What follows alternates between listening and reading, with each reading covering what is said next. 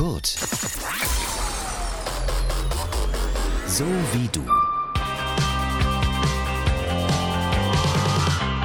Hallo und herzlich willkommen zu einer neuen Folge von Kurt das Thema.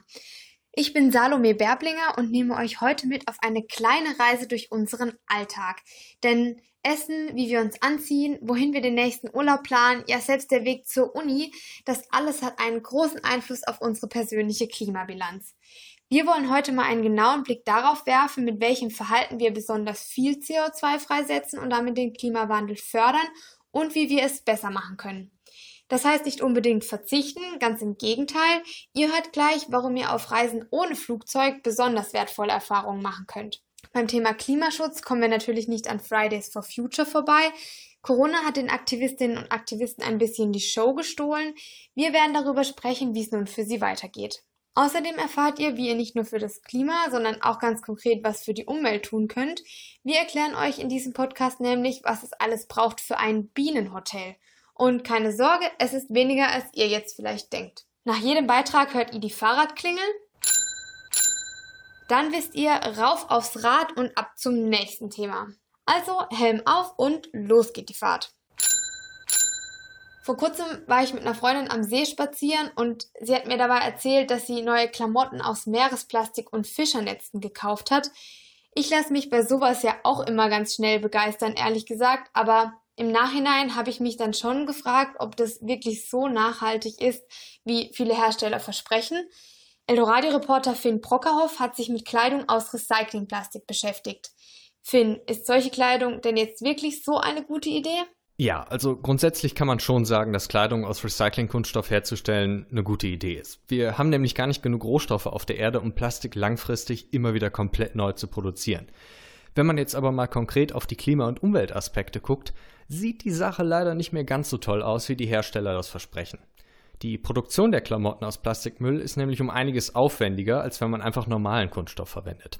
Erstmal müssen die verschiedenen Plastikarten im Müll voneinander getrennt werden. Das kann ziemlich aufwendig sein, weil viele Verpackungen beispielsweise aus mehreren Schichten verschiedener Kunststoffarten bestehen. Und dann muss der Kunststoff auch noch aufwendig gereinigt und wieder aufbereitet werden, bevor er zu neuer Kleidung verarbeitet werden kann. Und das kostet natürlich einiges an Energie. Das hat mir so Maike Rabe von der Hochschule Niederrhein erklärt. Sie ist dort die Leiterin des Forschungsinstituts für Textil und Bekleidung und forscht dort insbesondere zu ökologischen Fragestellungen. Sie sieht gerade bei dem Meeresplastik auch einige Probleme, was die Logistik betrifft. Sehr häufig ist das Problem, dass der Abfall auf einem Teil der Welt sich sammelt und die Aufbereitung dieses Mülls irgendwo ganz weit weg erfolgt. Meistens liegen da einige tausend Kilometer zwischen. Das bedeutet also, der Abfall muss auch irgendwie über weite Strecken transportiert werden und dazu ist eben auch dann wieder Energie erforderlich. Ob dann in der Gesamtbilanz die Geschichte noch stimmt, ist halt sehr fraglich. Also nur weil recycelter Kunststoff verwendet wurde, heißt das aber noch nicht, dass auch Ressourcen gespart wurden. Dann sind Klamotten aus Recyclingplastik vielleicht in der Herstellung nicht wirklich umweltfreundlicher und klimafreundlicher als andere Kleidung, aber wenn die Anziehsachen doch aus Meeresplastik hergestellt werden, also dafür tatsächlich Plastik aus dem Meer eingesammelt wird, dann tue ich der Umwelt doch trotzdem was Gutes damit, oder nicht? Klar, jedes Stück Plastik, das nicht mehr unsere Umwelt verschmutzt, ist ein Fortschritt. Aber wirkliche Umweltretter sind die Klamotten aus Meeresplastik leider auch nicht. Der Plastikmüll, der dafür verwendet wird, stammt nämlich überwiegend von den Stränden. Aber da, wo der Plastikmüll die meisten Umweltschäden anrichtet, also wirklich im Meer, da wird kaum Müll eingesammelt, weil das für die Hersteller deutlich aufwendiger wäre. Und weil Kunststoffmüll aus dem Meer eben auch kein besonders hochwertiger Rohstoff ist, kann man den gesammelten Müll auch nicht einfach einschmelzen und sofort Garn daraus machen.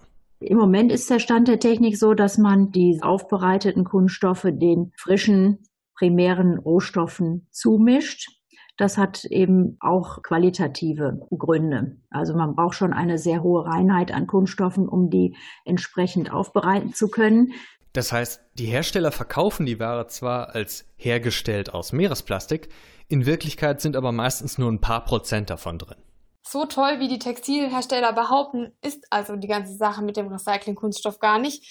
Was habe ich denn für Alternativen, wenn ich mich umweltbewusst und nachhaltig anziehen möchte? Am besten ist es natürlich, die Kleidung Secondhand zu kaufen oder einfach mal etwas weniger zu shoppen. Wenn es aber schon neue Kleidung sein muss, dann empfiehlt die Expertin am besten Kleidung aus Baumwolle zu kaufen. Als natürlicher Rohstoff ist er fürs Klima und für die Umwelt deutlich weniger belastend. Da sollte man aber darauf achten, dass es ökologisch zertifizierte Textilien sind. Zusätzlich kommen auch noch einige Kunstfasern in Frage. Da gibt es zum Beispiel Viskose oder Lyocell. Das sind beide Stoffe, die zwar industriell hergestellt werden, aber auf natürlichen Rohstoffen basieren. Also beim nächsten Shoppen einfach mal einen Blick auf das Wäscheetikett werfen. Da steht ja genau drin, welche Fasern zur Herstellung benutzt wurden. Das sind ja auf jeden Fall schon mal ein paar gute Tipps. Danke dir, Finn. So wie sich das anhört, wollen Firmen wohl auch vom Trend zu mehr Klima- und Umweltschutz profitieren. Die Infos zu Klamotten aus Recyclingkunststoff hatte Eldoradio-Reporter Finn Brockerhoff. Genau wie alle anderen Gespräche des Podcasts haben wir auch das hier im Homeoffice aufgezeichnet. Bei Kleidung ist weniger manchmal mehr, geht es allerdings um Essen, kann man das ja nicht so einfach sagen. Doch auch beim Einkaufen können wir mit aufs Klima achten. Eldorado-Reporterin Rebecca Herrmann, du hast ein kleines Quiz zur klimafreundlichen Ernährung mitgebracht. Wie genau funktioniert das denn jetzt? Ich werde dir im Laufe unseres Gesprächs immer wieder Fakten vorlesen und du musst mir dann erklären, ob sie wahr oder falsch sind und warum das deiner Meinung nach so ist. Also alles klar soweit? Alles klar, aber gib mir und den Zuhörerinnen und Zuhörern doch immer ein paar Sekunden Zeit zum Überlegen, ja? aber klar. Also hier kommt Fakt Nummer eins: Margarine ist besser für die Umwelt als Butter.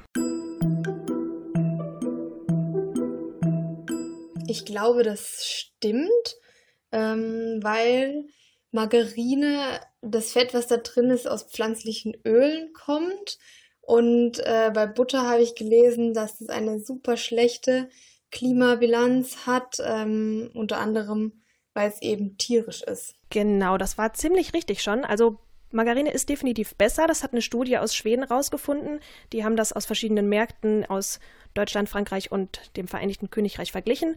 Und dabei hat die Margarine viel besser abgeschnitten als die Butter, unter anderem, weil für Butter recht viel Milch benötigt wird. Und bei der Haltung von Milchkühen entsteht halt Methangas, was als Treibhausgas halt super schlecht für die Umwelt ist. Jetzt wird es ein bisschen schwieriger. Bereit für Fakt 2? Bin bereit und sehr gespannt. Von Juni bis September sind Äpfel aus Neuseeland besser fürs Klima als die deutschen. Ich glaube, auch der Fakt stimmt. Wenn ich es jetzt richtig ähm, im Kopf habe, ähm, gibt es ja in den Monaten Juni bis September noch keine Äpfel in Deutschland und die müssen dann wahrscheinlich sehr aufwendig gelagert und gekühlt werden. Genau. Richtig gut informiert, ja genau. Also es ist wirklich so, dass wenn bei uns die Erntezeit hier vorbei ist, dass die Äpfel dann die ganze Zeit im Kühlhaus liegen. Und je länger dieser liegen und gekühlt werden, desto mehr Emissionen fallen an. Und die sind dann irgendwann genauso hoch oder sogar höher als die vom Transport von Neuseeland nach hier. Und es ist auch so, dass die Bäume in Neuseeland durchschnittlich mehr Früchte pro Baum tragen. Das heißt, da können halt auf der gleichen Fläche mehr Äpfel angebaut werden. Also nicht immer nur regional, sondern auch saisonal kaufen ist das Beste fürs Klima. Alles klar, da weiß ich Bescheid, wenn ich das nächste Mal im Bioladen stehe. Dann der letzte Fakt. Bist du bereit? Auf jeden Fall. Hau raus. Was ich mir als Veganerin immer wieder anhören muss, der Anbau von dem ganzen Soja für die Fleischersatzprodukte ist super schlecht fürs Klima. Da äh, brauche ich auch gar nicht lange Überlegungszeit. Ich glaube, das ist falsch, ähm, denn ganz viel Soja wird dafür angebaut, dass Tiere damit gefüttert werden können. Das heißt, es ist auf jeden Fall besser, es direkt selbst zu essen, äh, anstatt dann nochmal den Umweg über Tiere zu gehen. Genau. Also es ist so, dass der Sojaanbau aus Südamerika nicht wirklich gut fürs Klima ist, aber ganz viele Marken setzen auch schon auf fairen und klimaschonenden Anbau, vor allem auch in Europa. Und es ist, wie du gesagt hast, ungefähr 80 Prozent der geernteten Sojabohnen werden zu Tierfutter weiterverarbeitet und weniger als 10 essen wir wirklich direkt in zum Beispiel Fleischersatzprodukten. Also ist dieses Soja-Anbau-Argument eher pro fleischlose Ernährung als kontra. Hm, das stimmt natürlich. Ähm, ich selber bin Vegetarierin und finde auch tatsächlich, dass äh, vegane Ernährung doch das Konsequentere ist, kann aber auch voll verstehen, wenn manche Menschen halt ab und zu gern mal ein Stück Fleisch essen. Ist es denn dann so verwerflich? Ich will jetzt natürlich auch nicht sagen, dass vegane Ernährung das Nonplusultra ist. Eine ausgewogene Ernährung ist eigentlich das Wichtigste. Also beim Einkaufen einfach darauf achten, dass alles möglichst regional und auch saisonal und am besten sogar bio ist. Aber du musst jetzt natürlich nicht sofort deine komplette Ernährung umstellen. Aber jeder kleine Schritt ist ein Schritt in die klimaneutrale Richtung. Vielen Dank für den Faktencheck, Eldoradio-Reporterin Rebecca Herrmann. Welches Obst und Gemüse wann bei uns Saison hat, könnt ihr übrigens leicht und schnell ergoogeln. Vielen Menschen ist ja gar nicht bewusst, was zum Essen alles dazugehört. Die meisten gehen einfach schnell auf dem Weg von der Uni oder Arbeit heim noch zum Supermarkt. Wenn ich da an meine Oma denke, die hat echt jeden Tag mehrere Stunden im Garten verbracht und je nach Jahreszeit gesät, Unkraut gerupft und geerntet. Das sind dann die eigenen Tomaten und Heidelbeeren dicht an dicht gewachsen. Ganz wichtig, damit das alles klappt. Bienen. Denn wenn die nicht bestäuben, entwickelt sich aus einer Blüte auch keine Frucht. Leider gibt es immer weniger Bienen. Das hat vor allem mit der Landwirtschaft zu tun, mit Pestiziden und damit, dass den Bienen der Lebensraum fehlt. Eldorado-Reporter Eric Benger erklärt uns deshalb, wie wir Bienen in unsere Gärten und auf unsere Balkone locken können, nämlich mit einem Bienenhotel. Er hat den Versuch gewagt und selbst drauf losgebaut und das hat sich dann so angehört. Au! Ah, verdammt, ich habe mir in die Hand geschnitten. Ja, toll. Ich muss jetzt erstmal ein Pflaster holen. Aber bis auf den kleinen Unfall hat es eigentlich ganz gut geklappt, oder Erik? Es war tatsächlich einfacher als gedacht. Im Internet hatte ich eine Anleitung zu einem schlichten Bienenhotel gefunden. Die Anleitung war vom NABU, also dem Naturschutzbund Deutschland. Kurz darauf bin ich dann in, ab in den Baumarkt in der Nordstadt. So, für das Bienenhotel brauche ich allerlei Dinge, zum Beispiel hier Bambus, Bohrköpfe, eine Aludose, die auf beiden Seiten offen ist, eine Säge, am besten Eisensäge, weil die feiner schneidet, Watte und einen Bindfaden. Für die Aludose kann einfach eine beidseitig geöffnete Ravioli-Dose hinhalten. Wofür hast du denn den Bambus gebraucht? Der Bambus ist sozusagen das Innenleben des Bienenhotels. Dort ziehen die Bienen dann ein. Die Stäbe muss sich dann natürlich auf eine richtige Länge zuschneiden. So, jetzt kommen meine handwerklichen Fertigkeiten zur Geltung, denn ich säge jetzt den Bambus auf meinem Holztisch. Ich hoffe, ich schneide nicht da rein. Und ja, ab geht's. Ist anstrengender als gedacht. Wie lang die Stücke werden sollen, kann jeder selbst entscheiden. Je nachdem, wie weit die Stäbe an den Seiten rausgucken sollen.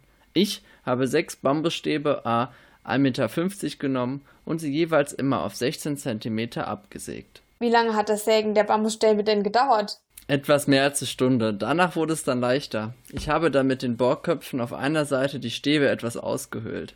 Und was hast du mit der Watte gemacht? Die Watte habe ich als Dämmmaterial benutzt. Das war soweit notwendig, da manche Bambusstäbe auf beiden Seiten geöffnet waren. Bienen mögen keinen Durchzug, aber wer macht das schon? Und dann kam auch schon der letzte Schritt. So, der wattigweiche Teil ist beendet. Nun kommt der letzte Schritt, das ist auch der einfachste. Jetzt müssen wir, oder muss ich die Bambusstäbe in die Aludose platzieren. Die zur Seite auf eine Seite und die offene Seite auch auf eine Seite. Ja, fange ich mal damit an. Und mit dem Bindfaden habe ich dann mein handwerkliches Meisterwerk auf den Balkon gehangen. Sehr cool, echt. Das klingt total machbar. Wie viel hat denn der ganze Spaß gekostet? Ich habe für alles zusammen rund 20 Euro bezahlt. Viel Geld spart man, wenn man sich so etwas wie Bohrköpfe und die Säge leiht. Aber das war es mir auf jeden Fall wert. Die Bienen werden es dir bestimmt danken. Dann hoffe ich mal, dass du bald schon die ersten Besucherinnen in deinem Hotel empfängst. Das war Eldoradio-Reporter Erik Benger. Er hat uns erklärt, wie wir ganz einfach ein Bienenhotel für den Balkon bauen können. Jetzt ist also alles fertig für den Urlaub auf Balkonien zu Hause. Die Tomaten blühen, die Bienen kommen zum Bestäuben. Sogar der Liegestuhl steht schon bereit. Euch packt trotzdem das Fernweh, kann ich voll verstehen und ist auch kein Problem, denn Reisen kann schädlich für die Umwelt sein und eine schlechte Klimabilanz haben, muss es aber gar nicht. Nachhaltig auf vielen Ebenen ist zum Beispiel Slow Travel. Eldorado-Reporterin Sabrina Fering, was ist das genau? Slow Travel bedeutet langsames Reisen. So nennt man die Gegenbewegung zum Massentourismus. Dabei geht es nicht darum, so viele Orte wie möglich in kürzester Zeit zu sehen, sondern sich mehr Zeit zu lassen. Einen Ort und die Umgebung zu erkunden und dabei mehr in die Kulturen einzutauchen. Dazu gehören auch alternative Verkehrsmittel. Zug statt Flugzeug, das Fahrrad statt im Auto oder Trampen. Diesen Trend gibt es tatsächlich auch schon länger.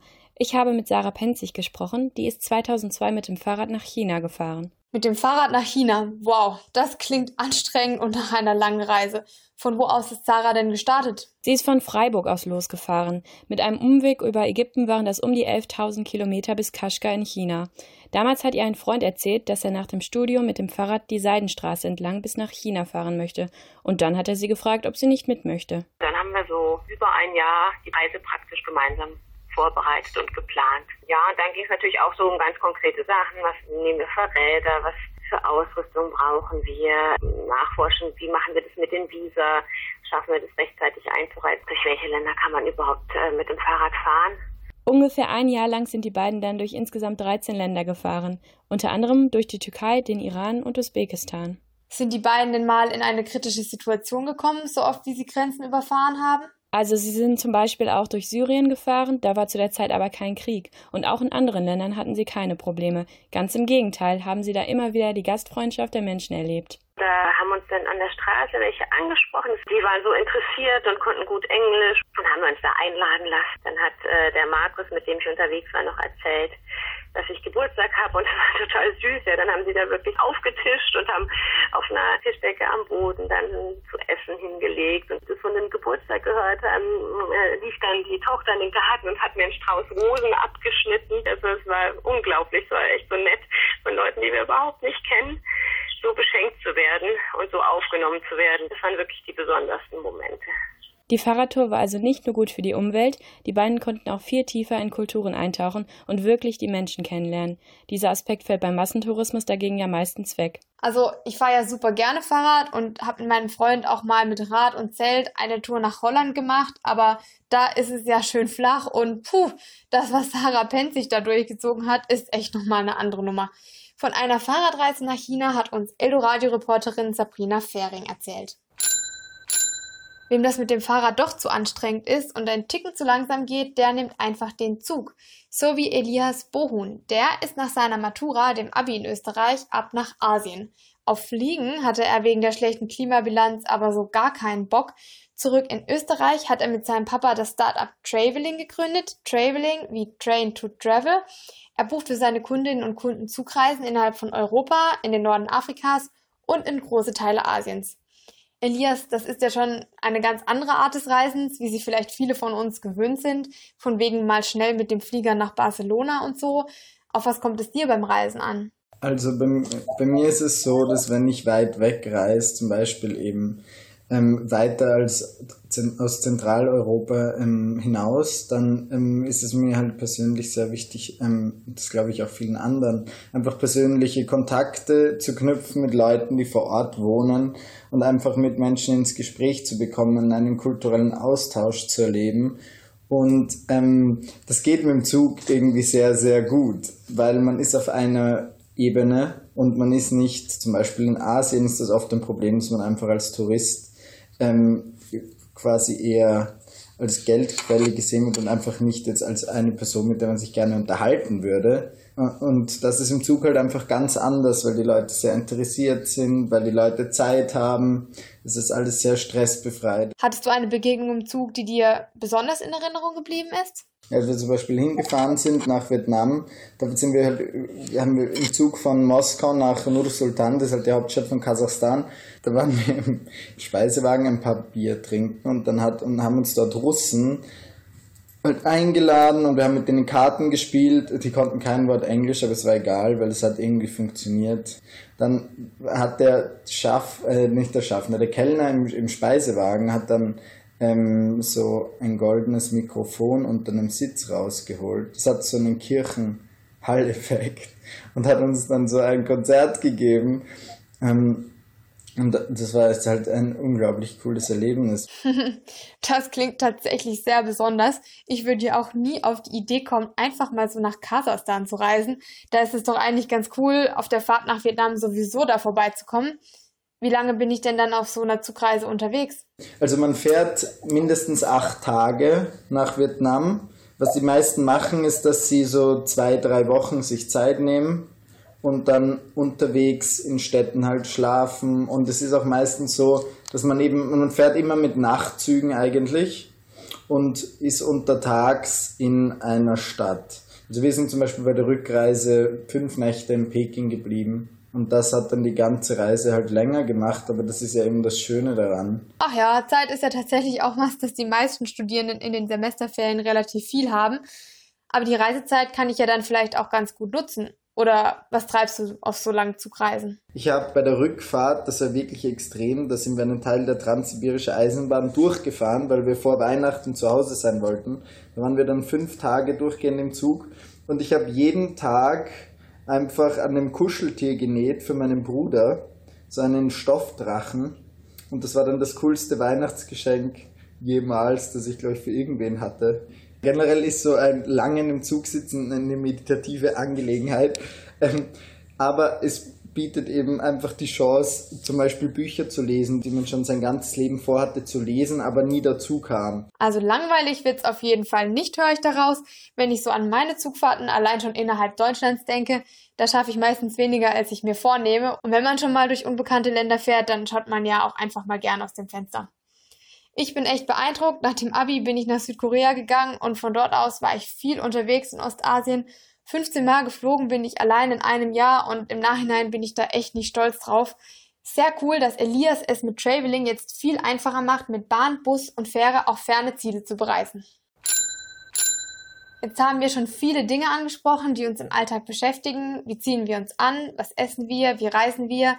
Ihr denkt euch jetzt vielleicht, naja, Margarine statt Butter und Zug statt Flugzeug ist ja schon schön und gut, aber wie viel bringt das am Ende tatsächlich fürs Klima? Das verrät uns Eldoradio-Reporterin Josie Upel.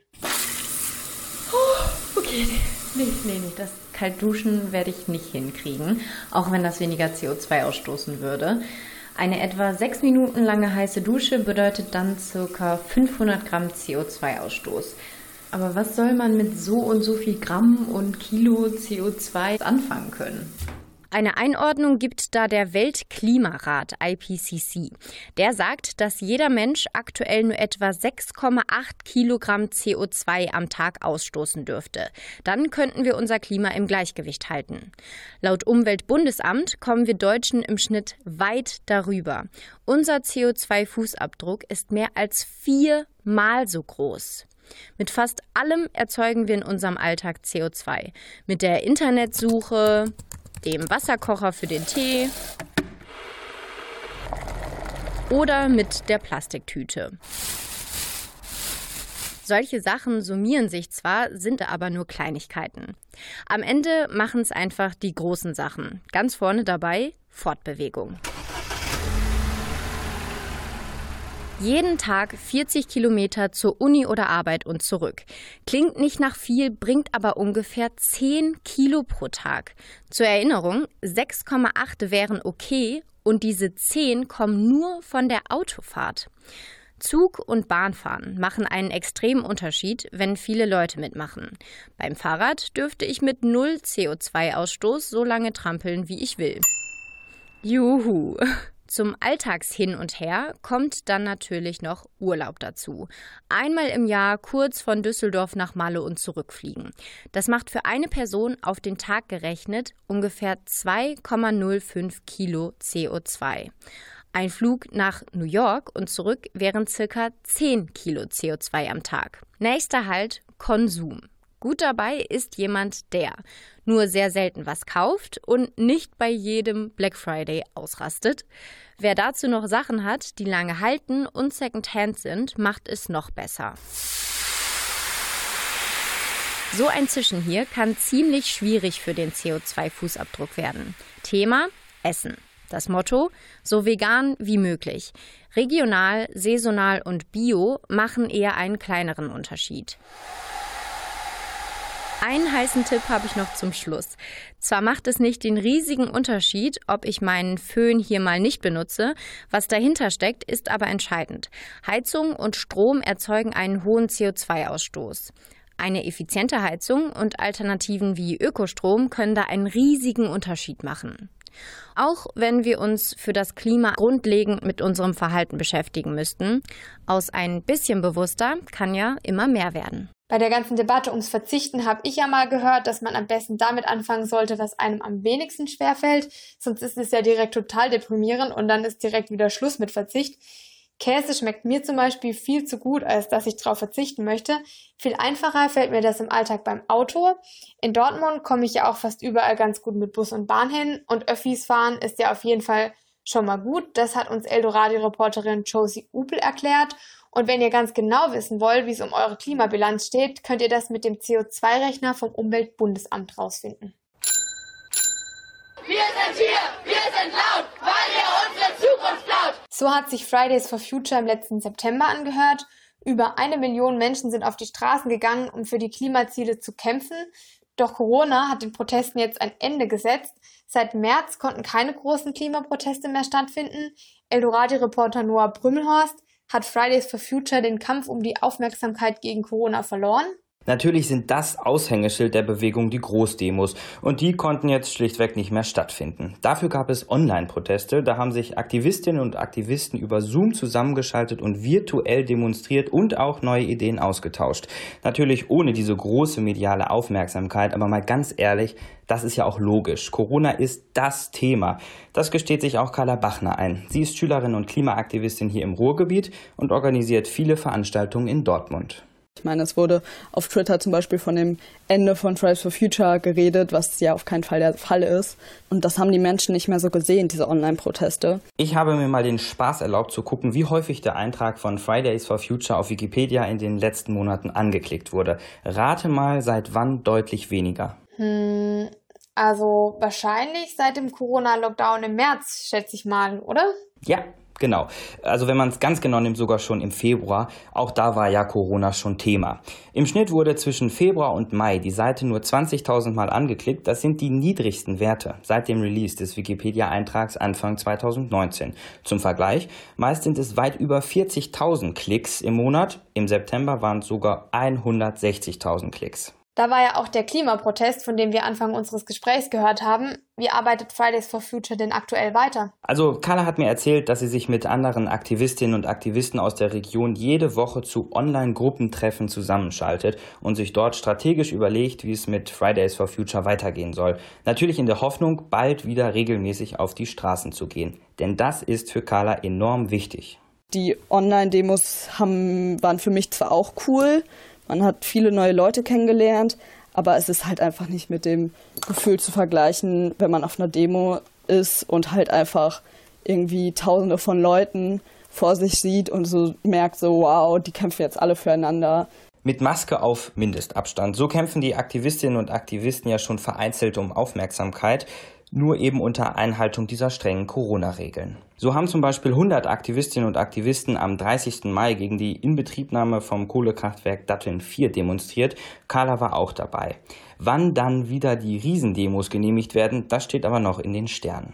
Also die ersten gehen wohl schon seit einer Weile wieder auf die Straße. Kann Fridays for Future denn auch was Positives für sich aus der Corona-Krise ziehen? Auf jeden Fall. Vor Corona hat Fridays for Future nur von Woche zu Woche planen können. Es musste ja immer alles super schnell gehen.